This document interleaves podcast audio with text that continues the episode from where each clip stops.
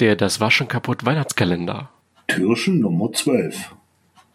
Da habe ich noch einmal eine Filmempfehlung für euch und zwar aus dem Universum von Terry Pratchett. Und zwar Hock Father, Schaurische Weihnachten.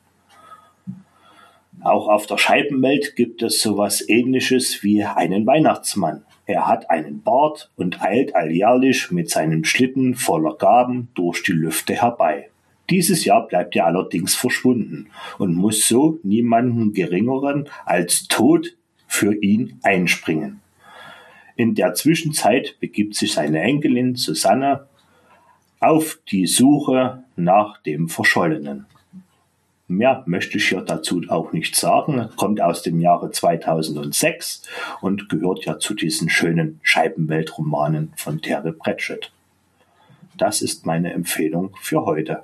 Bis morgen.